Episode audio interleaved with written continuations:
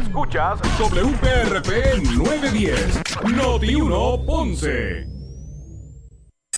Uno Radio Group, Noti 1630 ni ninguno de sus auspiciadores se solidarizan necesariamente con las expresiones del programa que escucharán a continuación.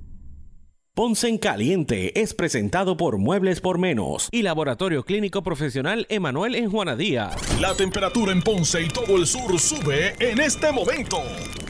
Noti 1630 presenta Ponce en Caliente con el periodista Luis José Moura.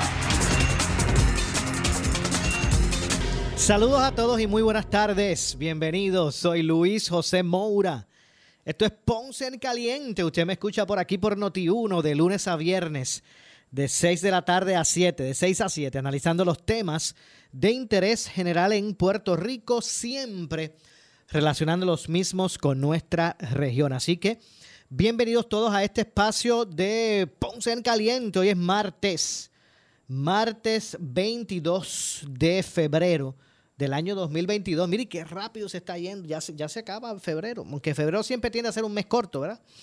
Pero siempre lo ha sido. Pero, pero no cabe duda que este, este, estos primeros dos meses del año ya se han ido eh, eh, volando. Así que este 2022 aparentemente pues trae esa, estampa de, de, agilidad. Las cosas van rápido. Vamos a ver, ¿verdad? ¿Qué nos depara este 2020? Estoy seguro que van a ser cosas buenas. Eh, primero que todo, bueno, como, de costumbre, gracias por acompañarnos, los que están en sintonía a través del 910 AM de Noti1 eh, y también los que nos escuchan a través de la banda FM, con toda la fidelidad que eso representa.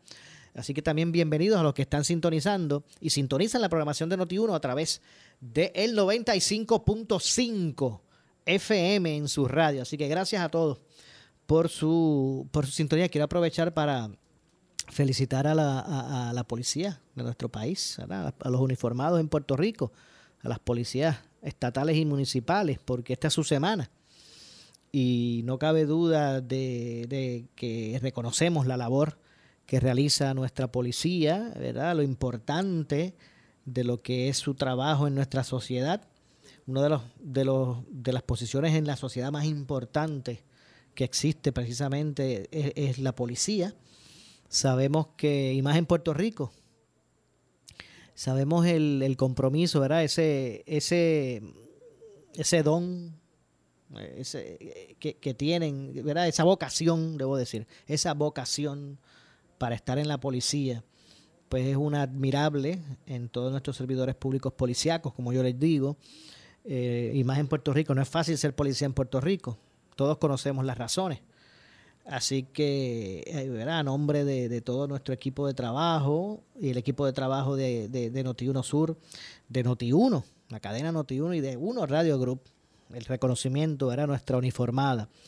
Por eso es que duele tanto. Sabemos el compromiso ¿verdad? De, la policía, sabemos el compromiso de sus miembros y la vocación de todos. Por eso es que cuando un oficial, por, por ejemplo, muere en el cumplimiento de su deber, a uno le duele tanto eh, por eso también cuando, cuando uno de esos policías cae o se desvía del camino, ¿verdad? También duele tanto, porque conocemos eh, la entrega de, la policía. Eh, los policías no están allí simplemente por tener un empleo más. Es una vocación con la que se nace.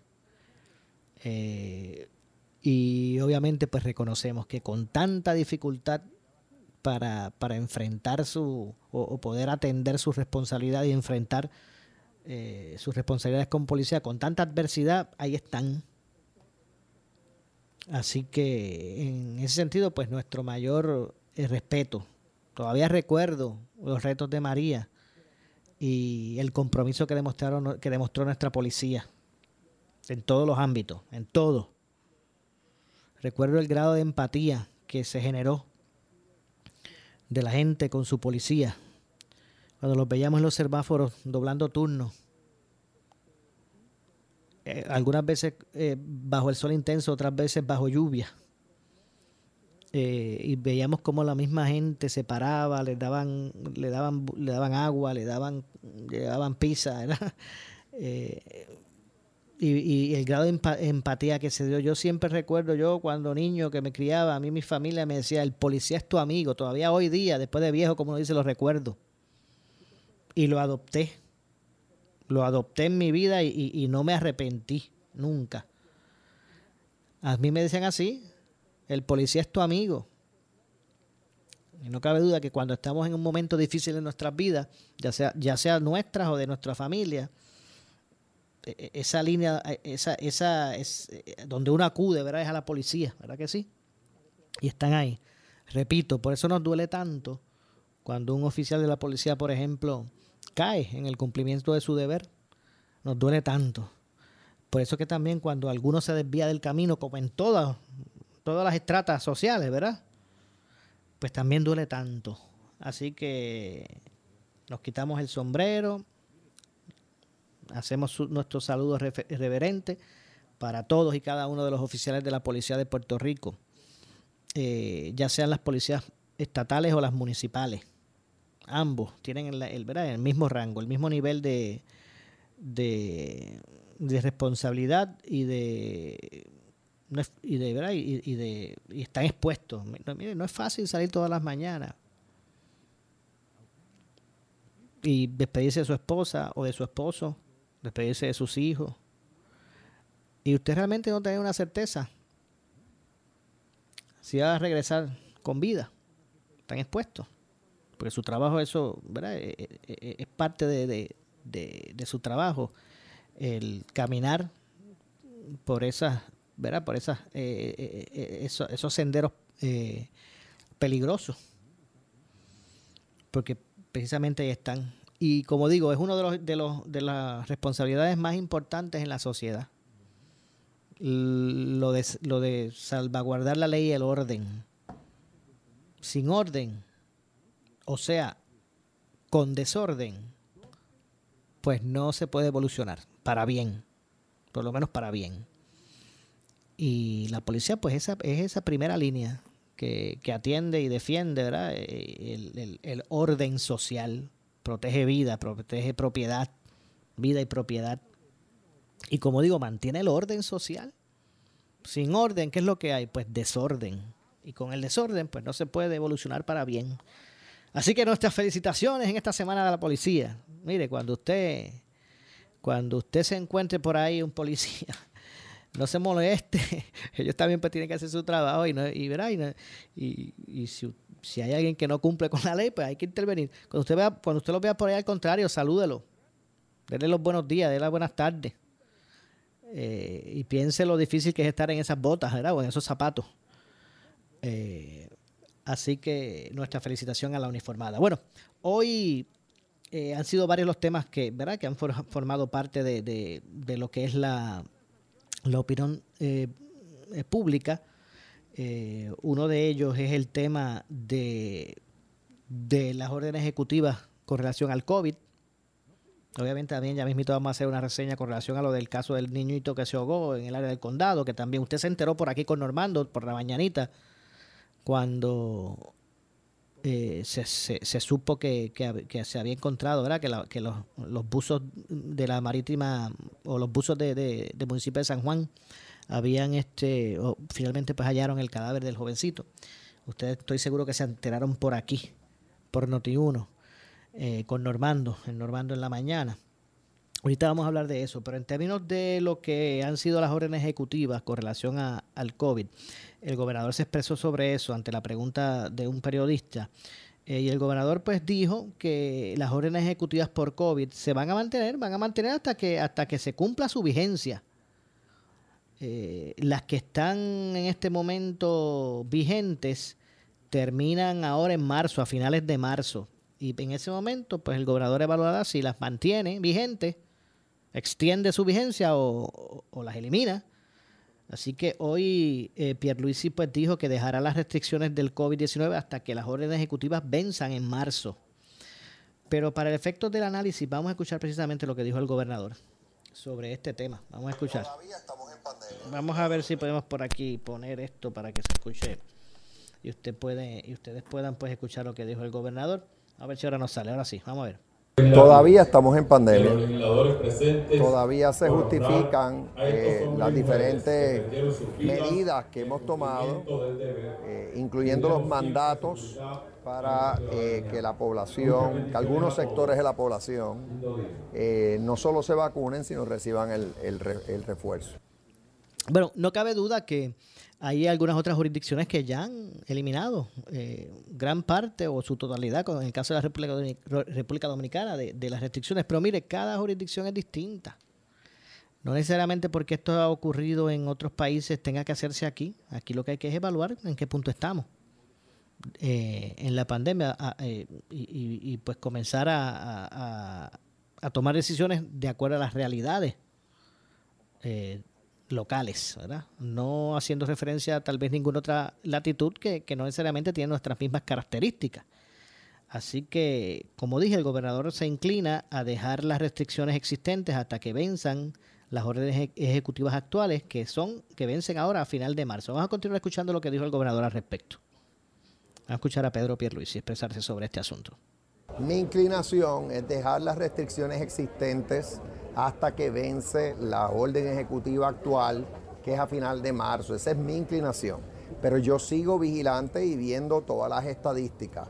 En cuanto a mascarillas, como todos saben, en el exterior, cuando único se requieren es cuando son actividades de más de 50 personas en las cuales no se puede mantener el distanciamiento. Se recomienda que se utilice, pero en el exterior realmente no se exige a menos que sean en actividades de esa naturaleza.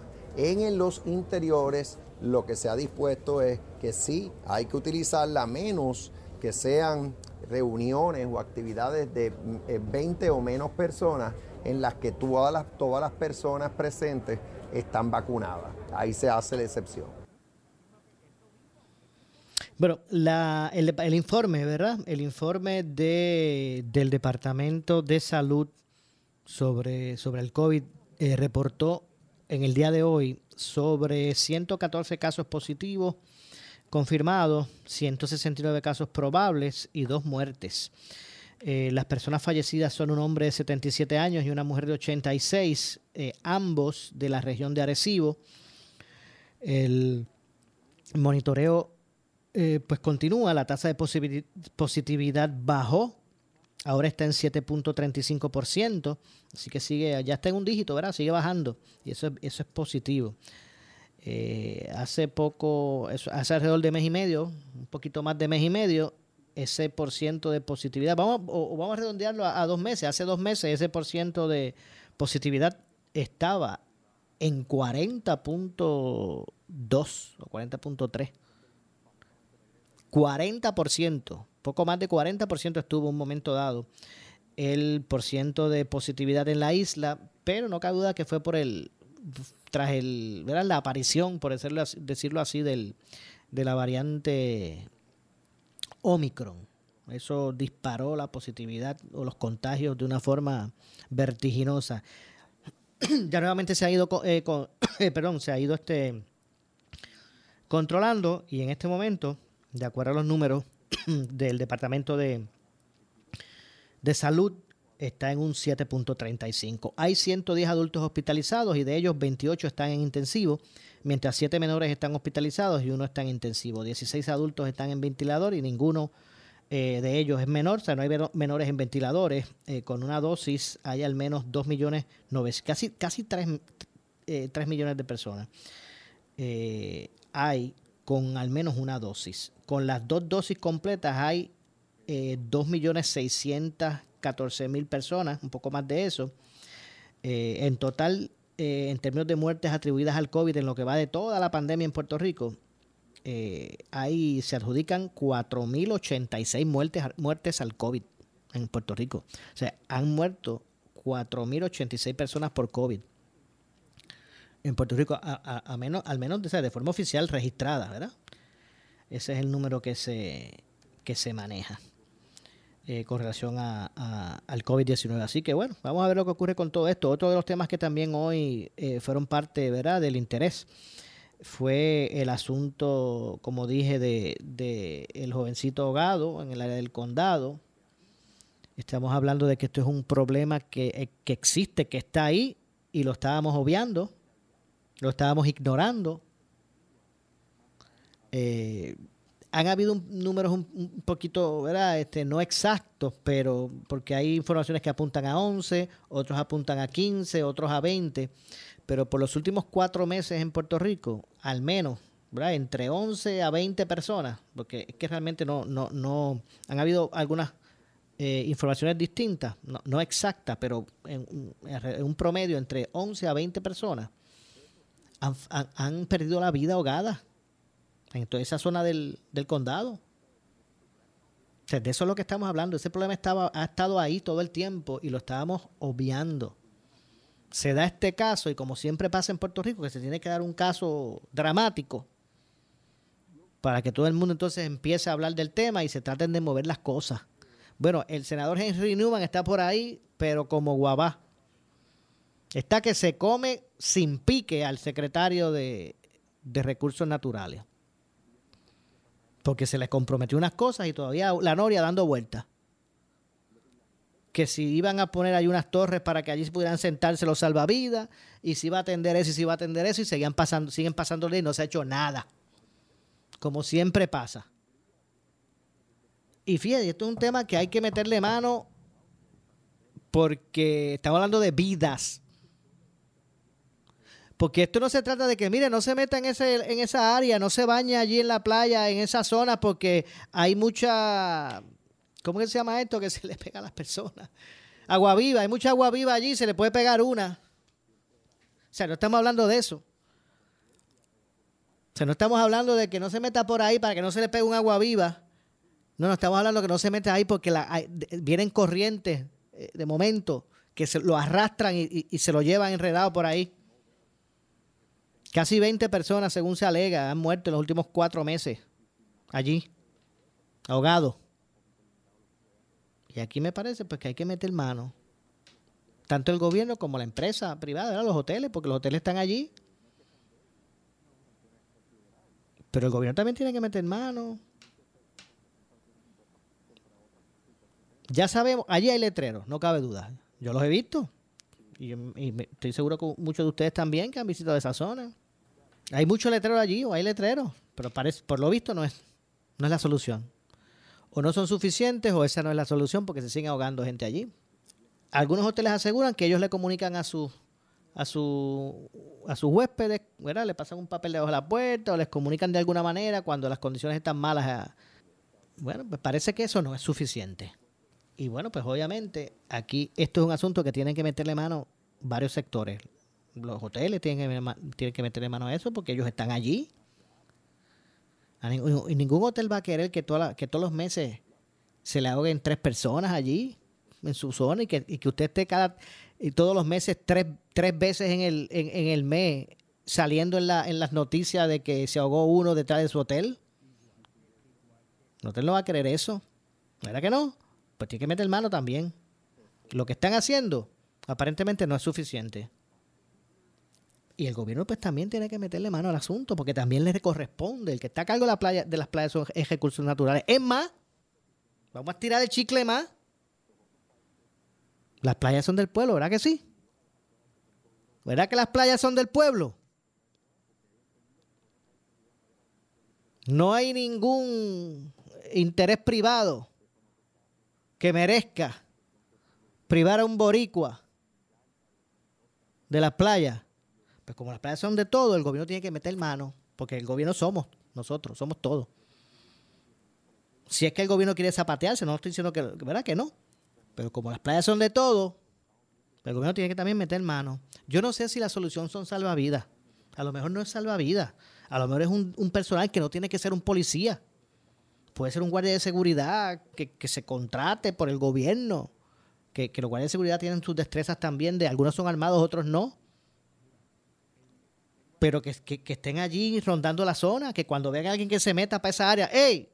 Usted no puede aquí bañarse, está prohibido. Por eso digo, yo no sé si, si, la solución es un salvavidas. Puede ser otro tipo de personal. Pero mire, señores, hay que actuar. Ahí está expuesto todo. Todo el mundo está expuesto. Un día de esto puede ser un familiar suyo. Imagínese usted pasando esa pena después de lo que ha ocurrido, que uno dice, bueno, mira, y, ni cuando se oyó aquel muchachito hicieron nada. ¿Verdad que usted no, usted no quiere que eso pase? Pues hay que meterle mano al asunto. No como siempre pasa, que es mientras está la atención pública, pues se expresan y después se olvida. Mire, si no, vamos a poner el ejemplo de las gomas.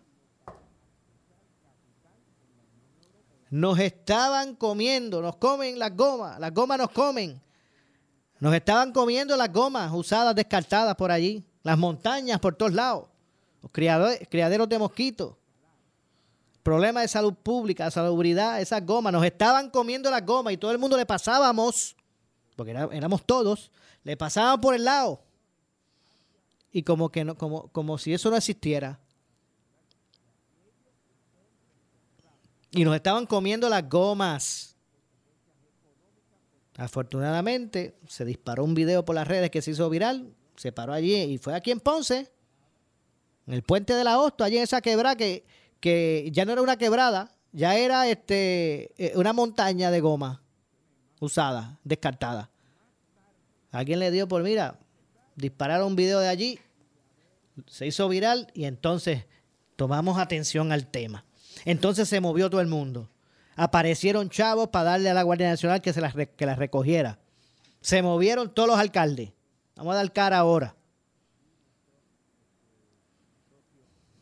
De hecho, una solución momentánea porque ya estamos igual. Ya nos están comiendo las gomas otra vez. O sea que nunca se solucionó el asunto de forma permanente. Lo que se hizo fue tapar un roto. Porque ahora mismo estamos igual. ¿Tendremos los chavos ahora para la Guardia Nacional? ¿Ponerlas a recogerles otra vez? Pues esperemos que en el caso de, ¿verdad?, que ha generado tanto interés de la muerte de este jovencito, pues se busque atender el asunto y no se no se no se atiende el asunto de forma somera. Ahora vienen sacar unos chavitos de, de los fondos ARPA y dicen, vamos a sacar este presupuesto para contratar salvavidas y ver en esa zona. ¿Por Bueno, no es por un año que duran los fondos federales para eso. Después, después bregamos.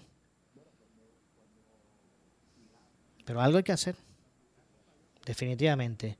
Tenemos los problemas ahí y como que, como que no están, como que no existen.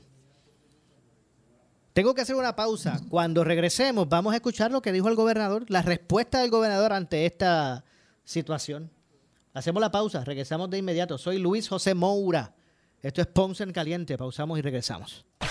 En breve le echamos más leña al fuego en Ponce en Caliente por Notiuno 910. Escuchas Notiuno 630, 630, la estación que fiscaliza sin ataduras. Con la licenciada Zulma Rosario. Sin ataduras. Lunes a viernes a las 4 de la tarde por Notiuno 630. Somos la noticia que quieres escuchar cuatro horas te queremos informar. Entérate temprano de la noticia en caliente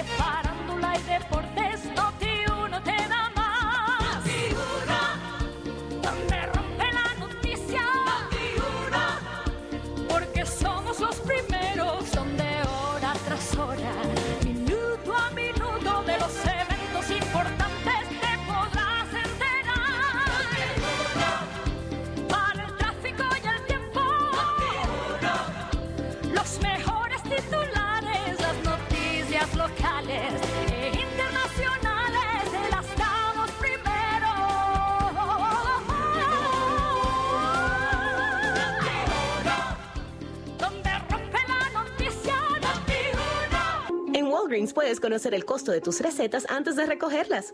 A eso lo llamamos transparencia de precios. Y esa transparencia puede traer algunos efectos secundarios. Así es, efectos como alivio para tu bolsillo. Porque al conocer el costo de tus recetas con anticipación, te preocuparás menos por tus finanzas y tomarás mejores decisiones sobre tus medicamentos y tu salud. Descarga la app de Walgreens y conoce más sobre la transparencia de precios. El valor no refleja el precio final. Es un precio estimado basado en la cobertura de tu seguro médico. Oscar Crespo y Asociados somos orientadores de casos de seguro social por más de 30 años, con el conocimiento y la experiencia que necesitas al momento de someter tu reclamación. Para orientación, consulte con el licenciado Oscar Crespo, exdirector del Seguro Social Federal. No te confundas y no te dejes engañar. Seguimos ubicados donde siempre, esquina edificio de dos plantas frente al semáforo, en Avenida Fagot Santa Clara, número 3042 Ponce, 787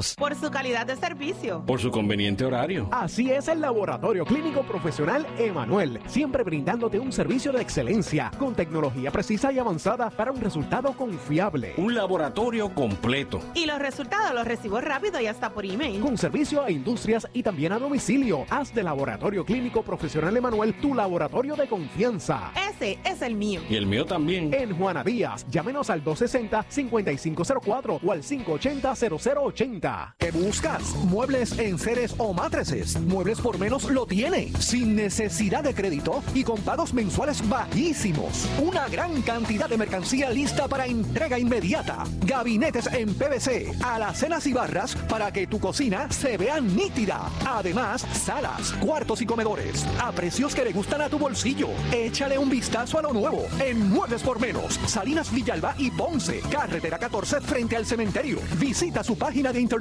¿Sufres de hemorroides y no sabes qué hacer? Ahora hay una opción. En AR Institute of Gastroenterology tenemos un tratamiento sencillo, eficaz y sin dolor para tratar las hemorroides. El sistema O'Regan es una alternativa sin cirugía para tu problema de hemorroides. Toma solo unos minutos y puedes regresar a tu rutina normal el mismo día. Dile adiós a las hemorroides. Visítanos en el edificio Barra Ponce Bypass, oficina 806 o llámanos a AR Institute of Gastroenterology para una cita al 787-259-8200. 259-8200. Somos Noti 1630. Noti 1630. Primera fiscalizando. En breve le echamos más leña al fuego en Ponce en Caliente por Noti 1910. A toda la comunidad de Ponce, sus pueblos limítrofes y sur de Puerto Rico, el CDT y Sala de Emergencia Primary Medical Center anuncia que tenemos disponibles las pruebas de COVID-19 los 7 días de la semana de lunes a domingo de 7 y media am a 7 y media pm. Para mayor información puede llamar al 492-3199 o 492-3197. Nos encontramos en la calle Méndez Vigo número 24 Ponce, sin largas esperas y resultados rápidos. Somos los mejores en servicios de salud para nuestra comunidad. 492-3199 y 492-3197. Oscar Crespo y Asociados somos orientadores de casos de seguro social por más de 30 años, con el conocimiento y la experiencia que necesitas al momento de someter tu reclamación. Para orientación, consulte con el licenciado Oscar Crespo, exdirector del Seguro Social Federal. No te confundas y no te dejes engañar. Seguimos ubicados donde siempre, esquina edificio de dos plantas frente al semáforo, en Avenida Fagot Santa Clara, número 3042 Ponce, 787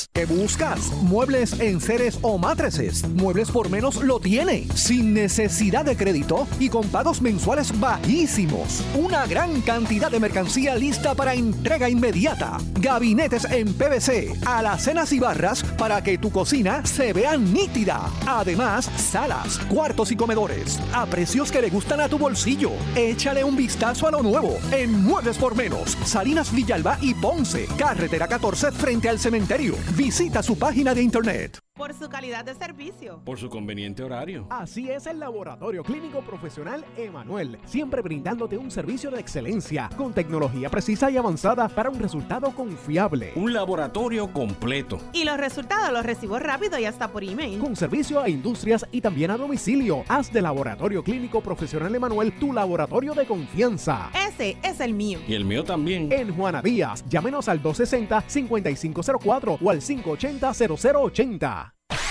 El área sur está que quema. Continuamos con Luis José Moura y Ponce en Caliente por el 910 de tu radio. Bueno, estamos de regreso. Soy Luis José Moura. Esto es Ponce en Caliente. Usted me escucha por aquí por Noti 1 de lunes a viernes a las 6 de la tarde, de 6 a 7, analizando los temas de interés general en Puerto Rico, siempre relacionando los mismos con nuestra región. Estábamos hablando sobre este tema de, de, de esa área de por ahí del condado, el jovencito que se ahogó y el problema que se está teniendo con relación a eso, de todas las partes de Puerto Rico. pues van al, área de, San Juan, van a ir por esa zona del condado y la gente pues va por ahí y se mete en la playa. Eh, así que esto es un problema que debe ser de atención de todos. Eh, y, obviamente pues es un tema bien bastante complejo. De hecho, vamos a escuchar hoy, se le preguntó al gobernador, ¿verdad? Que ampliara ¿verdad? Su, su, su parecer con relación a, a este tema. Pierluisi dijo que, que prefiere que que se instalen más letreros en las playas peligrosas. Vamos a escuchar lo que dijo el gobernador sobre este tema. Por otro lado, en las playas en condado que tú mencionas hay letreros que básicamente dicen que no son aptas para bañistas. Eh, así que, eh, entre otras cosas que podemos hacer, yo quisiera ver más letreros. Algunos los puede instalar el gobierno, otros los pueden instalar los hoteles del área, porque ciertamente tienen que proteger a sus huéspedes. Eh, Y más ah, educación bueno, por parte de los dueños de los hoteles. pueden también ah, llevar a cabo eso en términos de guías a sus huéspedes. Bueno, así que el gobernador entiende que, que uno de los, de los pasos a tomar debe ser pues, poner más letreros. Eso fue lo que dice el gobernador, más letreros. Bueno, pues vamos a ver si eso funciona. Eh, yo, yo, a mí me parece que hay que ir un poquito más allá. Eh, pues, letreros hay. Letreros hay. Y aparentemente, pues eso únicamente no, no es la solución al tema. No es, no es la solución. Porque esto es un asunto complejo, ¿verdad? Un asunto complejo. En el sentido de, de que pues toda esa zona se vende como, como de playa. Esa zona se vende como de playa. Y la gente que se va a quedar, va a quedarse por allí, pues entiende que tiene la playa. ¿Ve? El problema es que no toda esa zona es apta para uno bañarse. Aquí, au- aunque sea a largo plazo, o tomar, aquí deben tomarse decisiones a corto plazo. Eh, no cabe duda que hay, poner- que hay que poner un personal que, que pueda estar vigilante que cuando vea, vea personas eh, accesando a, esa- a la, playa en esa zona, pues eh, intervenga, ¿verdad? Y, y- y lo retire. Eh, O sea, aquí no se está hablando de que se ponga, que no se puede poner una vez allí, pero algún personal, no sé si, vuelvo y repito, no sé si son salvavidas o es algún tipo oficial de, no, no necesariamente tiene que ser un policía o un oficial de seguridad o un personal que se, que se destine a eso. No sé si un personal de recursos naturales. Pero allí tiene que haber vigilancia, tiene que, tiene que haber ronda de patrullaje. Ronda que estén por allí, que cuando vean gente que se va a meter por ahí, mire, usted no, no puede. Eso es peligroso. Está prohibido que usted se bañe ahí. Eso no es zona de bañista. Pero un letrero no aguanta a nadie.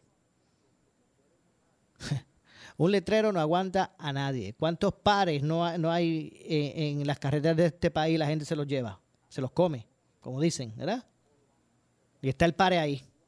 Y la gente se los lleva como si dijera Coca-Cola. ¿Verdad? Eh, se los lleva como si dijera allí este.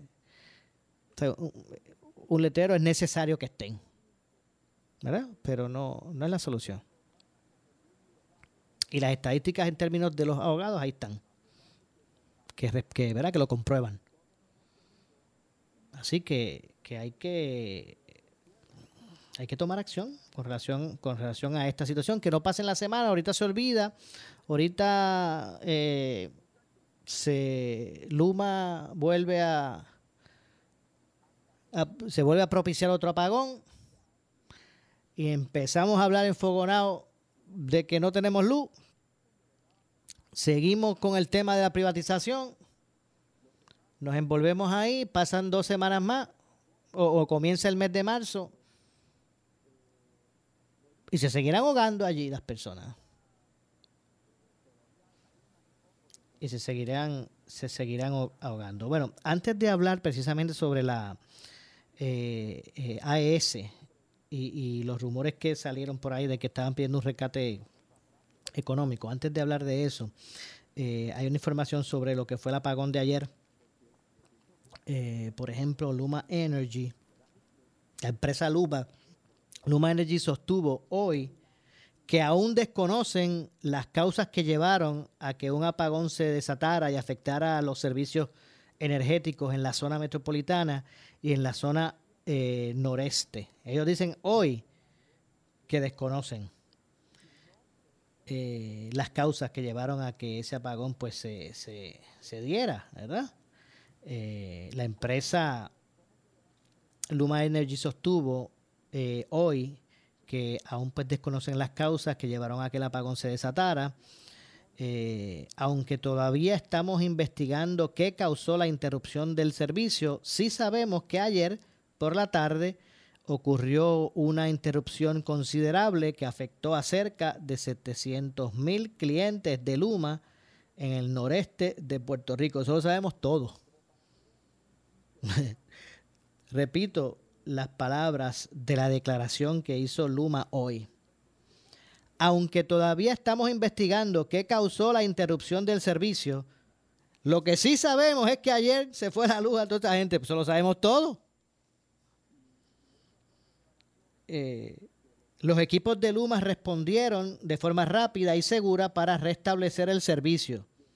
Gracias a su respuesta inmediata, pudimos recuperarnos dentro de cuatro horas, reza una declaración de Luma. Y ahí hay que, hay que reconocer un apagón como ese hace un tiempo atrás, cogía dos días. En esta ocasión, pues se pudo corregir asunto en pocas horas. Eso, ese punto, pues sí, hay que, ¿verdad? Si uno dice una cosa, tiene que decir la otra. Pero venir ahora con el cuento de que todavía no sabemos qué, qué, ocasionó el apagón, lo que sí sabemos que hubo un apagón. Pues claro que eso, eso, lo sabemos todo. Eh, ahora, repito, ¿verdad? porque según se dice una cosa hay que decir la otra. Un apagón de esta magnitud, con mismo Luma, Luma al mando, Luma al mando, en el pasado hace unos meses atrás hubiese tomado resolver ese, asunto un par de días. En esta ocasión, pues en horas se pudo restablecer el servicio. Eh, según la investigación preliminar, y sigo ¿verdad? leyendo lo que eh, la declaración que Luma envió, hizo pública. Según nuestra investigación preliminar, hubo una falla en el tramo de la línea L 38100 eh, entre la subestación del centro de transmisión eh, de viaducto y la planta de generación de San Juan. El evento produjo la pérdida de servicio, sobre todo en el área metropolitana de San Juan y las comunidades vecinas. Mencionaron que para determinar la causa principal del incidente, los equipos de ingeniería y operaciones de Luma trabajan para verificar toda la información del sistema. También seguimos trabajando con la AEE e para investigar la causa y tomar acciones correctivas. En este momento se desconoce la causa principal de la falla, comentó Luma Energy, pero, pero esto es hoy, que están hablando de desconocer la, la causa principal de la falla, pero ayer lo que decían eran, no, porque eso no es culpa de nosotros, eso es de la generación. Ayer ya ellos sabían, porque si dijeron que no era culpa de ellos, pues tenían que saber, ¿verdad? Ahora es que desconocen, que están investigando qué fue lo que causó el asunto nada, ahora hay más tranquilidad porque la gente está con luz. Si todavía estuvieran, eh, si todavía estuvieran sin servicio, pues eh, ya, ya, usted imagínese, ¿verdad? Lo que era la presión, lo que hubiese sido la presión pública en ese momento. Eh, pero a este tema, pues le estaremos dando seguimiento para conocer qué realmente fue lo que ocurrió. Sobre el tema de AES, hoy también el gobernador habló, de hecho el gobernador negó que haya habido solicitud alguna por parte de AES eh, de Guayama para, para un tipo, algún tipo de, de, rescate económico, ¿verdad? Así que vamos, vamos a escuchar qué dijo el gobernador sobre esto. Y es que hubo una manifestación ayer eh, cerca de la fortaleza y allí se decía, esos manifestantes hablaban de que pero estaban protestando y decían de que había eh, pedido un rescate financiero, eh, AES, y de ahí que comenzaron los rumores. Pues el gobernador en el día de hoy negó que haya habido solicitud alguna por parte de AES Guayama para un rescate económico. Vamos a escuchar las palabras del gobernador sobre este tema, eh, para el efecto del análisis. Vamos a escuchar lo que dijo Pierluisi. La información que tengo de parte de Josué Colón es que no ha habido tal solicitud de rescate. Josué Colón es el que está en un proceso de negociación con esa entidad que lo dispone la ley de política pública energética eh, para lograr que se convierta la fuente de energía en esa, en esa planta a fuentes de energía renovable o limpia. Así que él está en curso, pero él, él ha negado que hubo tal solicitud de rescate y él es la persona indicada para contestar cualquier pregunta sobre el asunto. Metro, ¿Cuál es la posición suya? ¿Cuál es la posición suya? Bueno, es que por un lado hay un contrato que vence eh, para final del 2026, o sea, para principio del 2027 no puede haber quema de carbón. Eso está establecido en el contrato, además está establecido en ley. Pero la ley, que es la de política pública energética, permite que se lleven a cabo negociaciones o conversaciones para cambiar la, generación que tiene eh, la entidad eh, para fuentes renovables o limpias. Repito, el lunes pasado, ayer, me refiero al día de ayer, un grupo de manifestantes acudió a las cercanías de la fortaleza para denunciar el supuesto pedido de rescate económico por parte de la planta carbonera AES de, Guayama. Pero, como ustedes escucharon, en términos del gobernador, él aseguró que no existe pedido alguno a esos propósitos. Bueno, eh, vamos a ver lo, lo, que pasa. Eh, ahora mismo pues hay unos acuerdos que se han llegado para que se deje de eh, se deje de quemar carbón aquí para, para propósitos de generar energía. Yo imagino que yo creo que la fecha última es el 26, ¿verdad? 2026 creo que es que desde ese día, desde esa fecha en adelante pues no se podría, sería ilegal.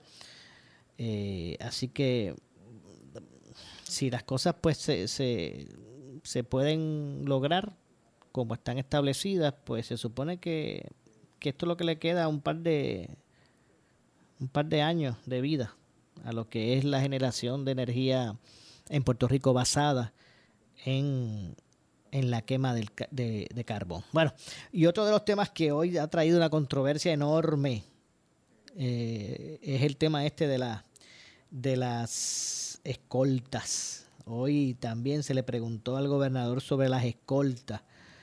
El gobernador pues defendió, defendió, eh, ¿verdad? Lo que es ese beneficio. El gobernador las, tuvo cuando era comisionado residente. Me imagino que las tuvo cuando fue secretario de justicia, no sé. Pero las tuvo cuando fue comisionado residente. Las tiene ahora como gobernador.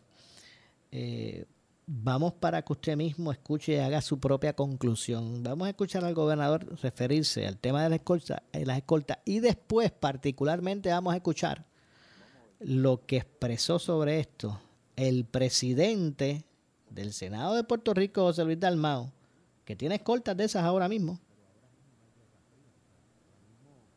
Tiene escoltas. Eh, de hecho, él mismo revela los que tiene a su asignados a él. Eh, lo cierto es que el gobernador defendió hoy el uso de, de las escoltas. Eh, pero vamos a escuchar, como dije precisamente, para el efecto del análisis, lo que dijo Pierre Luisi sobre, sobre este tema. En primera instancia, después escuchamos al presidente del Senado. Esto no es nuevo. Eh, realmente el secretario de Seguridad Pública tiene dentro de sus responsabilidades supervisar la seguridad y protección que se le ofrece a, ciertos funcionarios eh, del gobierno, así, así como dignatarios. Eso siempre ha habido la necesidad de proveer seguridad y protección a ciertos funcionarios eh, del gobierno, así como dignatarios que nos visitan. Eh, habiendo dicho eso, es importante que no haya exceso, que la seguridad que se provee sea la que sea justa y necesaria. esto de horas extras se puede evitar porque si se asigna el personal a base de turnos, evitas las horas extras. Eh, ah, pero es el secretario de Seguridad Pública el que tiene la última palabra en esto y él es el que debe proveer la información. Gracias. que se redujera la cantidad de escoltas que se asignan a cada funcionario, por ejemplo? bueno, eh, en, todo el gobierno tenemos que ser lo más austeros posibles en el gasto, eh, porque aunque estamos dejando la quiebra atrás, tenemos que cuadrar esa chequera, cuadrar el, balance, eh, balancear el presupuesto del gobierno. Así que el uso debe ser el más adecuado y lo importante es que el secretario de Seguridad Pública tome cartas en el asunto para que no haya eh, uso indebido de los oficiales de la División de Seguridad y Protección de la Policía de Puerto Rico. Bueno, es que yo estoy seguro que él lo está haciendo porque eh, yo le he dicho públicamente y demás, pero tengo que decir algo. Eh, es, es en la discreción del seguridad, el secretario de Seguridad Pública decidir quién debe recibir seguridad y protección. Y obviamente, ¿cuál es el criterio? Precisamente ese, necesidad de seguridad y Se protección. justifica la, el, ¿verdad? el monto de la comisionada residente teniendo pues, eh, pues, Ella, yo no, yo, yo vi la, ah, estoy seguro que la seguridad y protección que recibe la comisionada es la misma que yo recibí y que recibieron otros comisionados. Está parte del tiempo en Puerto Rico y parte eh, en Washington. Y eh, es en Puerto Rico que recibe su eh, seguridad y protección. Eso siempre ha sido así con todos los comisionados residentes eh, y, seguirá siendo así en el futuro. Otra vez, aquí el juicio lo tiene el secretario de Seguridad Pública. Él es el que está pendiente de si hay amenazas, si hay cualquier razón por la cual eh, proteger a un funcionario del gobierno. Bueno, escucharon al gobernador referirse sobre este asunto de las escoltas. Tengo que hacer una pausa porque quiero que me dé, tiempo a, a que ustedes escuchen lo que respondió sobre esto el, el presidente del Senado. Así que vamos a la pausa, regresamos de inmediato. Esto es Ponce en Caliente. Soy Luis José Moura. Pausamos y regresamos. En breve le echamos más leña al fuego en Ponce en Caliente por Notiuno 910. Oscar Crespo y Asociados somos orientadores de casos de seguro social por más de 30 años, con el conocimiento y la experiencia que necesitas al momento de someter tu reclamación. Para orientación, consulte con el licenciado Oscar Crespo, exdirector del Seguro Social Federal. No te confundas y no te dejes engañar. Seguimos ubicados donde siempre, esquina edificio de dos plantas frente al semáforo, en Avenida Fagot Santa Clara, número 3042 Ponce,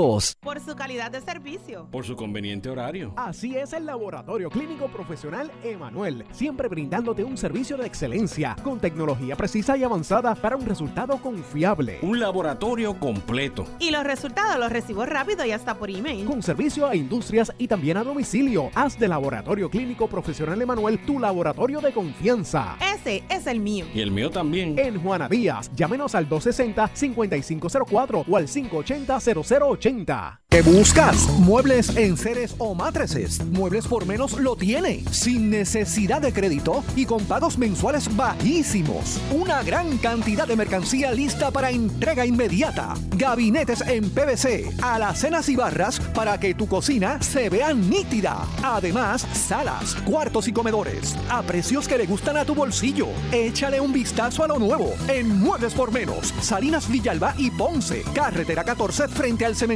Visita su página de internet. El área sur está que quema. Continuamos con Luis José Moura y Ponce en Caliente por el 910 de tu radio. Bueno, estamos, estamos de regreso. Estamos de regreso ya en nuestro segmento final. Lamentablemente, mire, no nos resta tiempo para más. Vamos a escuchar eh, al menos un, un segmento de cómo respondió a esto de las escoltas el presidente del Senado, José Luis Dalmao. O sea, los policías reciben su dinero, estén trabajando en el Capitolio, en Fortaleza o en los cuarteles de la policía. El hecho de que una persona no ofrezca su preparación como seguridad y protección a un dignatario o a un funcionario que por ley recibe seguridad y protección no quiere decir que es un ahorro.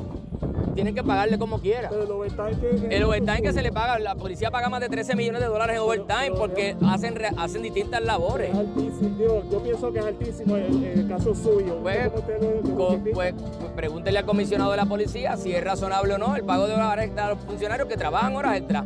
¿Qué tú estás sugiriendo? ¿Que el hecho de que trabaje conmigo horas extras no debe recibir remuneración? Le Bueno, pues a todos pregunta cuando a co- usted. co- co- cobran horas extras. ¿Se justifica un No es un gasto adicional porque está contemplado dentro del presupuesto de la policía lo que se le paga a los de seguridad y protección, estén con José Luis Dalmau, con Pedro Pierluisi o estén en el cuartel. Son 108 mil en el caso suyo. 108 mil es un de mucho dinero. La mensual. ¿Dividido en cuántos policías? No sé. Pues entonces pregúntale al comisionado de la policía y tiene la información completa. A lo mejor cuando tú lo divides en 5, 6, 7, 8 policías te das cuenta que la cantidad es razonable. Vamos se multiplica por tantos funcionarios del Ejecutivo. Bueno, 13 millones paga la policía a todos sus funcionarios por horas extras. Vamos a comentar la Y el hecho de que trabajen horas extras, ¿qué le vas a decir? No, no sigas cumpliendo con tu deber. A las 8 horas te tienes que ir para tu casa porque no te vamos a pagar las horas extras. Pero es seguridad y protección. ¿Cuántas escoltas usted tiene asignado? Cinco. Muchachos, se puso como guava el presidente de- del Senado cuando le preguntaron del tema. Señor presidente, eh, José Luis Dalmau, no se trata de que no se le paguen horas extras. Si trabajaron horas, ex, horas extra, pues hay que pagarle. No se trata de pagar horas extras o no a esos, a esos escoltas. Lo que se, esto de lo que se trata es de si realmente es meritorio pagar estas cantidades de dinero en escoltas, igual de espaldas, para los funcionarios, algunos funcionarios de gobierno. Una cosa es si ha recibido una amenaza de muerte, no estamos hablando de eso. Pero ese, esa es la dinámica, no es que si se le van a pagar o no. Bueno, si, si no tuvieron la buena gerencia de hacer unos turnos para que no entren en horas extras y tuvieron que entrar en horas extras, pues mira, esto no se trata de no pagarle, se trata de, ver si es meritorio ese tipo de gasto. No nos resta tiempo para más. Yo regreso mañana a las 6 de la tarde aquí en Ponce en Caliente. No se retiren que tras la pausa, Luis Enrique Falú, el gobernador de radio. Tengan todos buenas noches. Ponce en Caliente fue auspiciado por Muebles por Menos y Laboratorio Clínico Profesional Emanuel en Juana Díaz. Esta es la estación de la licenciada Zulma Rosario, WPRP 910 AM, W238DH 95.5 FM en Ponce, WNO 630 AM, San Juan, Noti 1 630. Primera fiscalizando. Una estación de Uno Radio Group en alianza con iHeartMedia. iHeartRadio.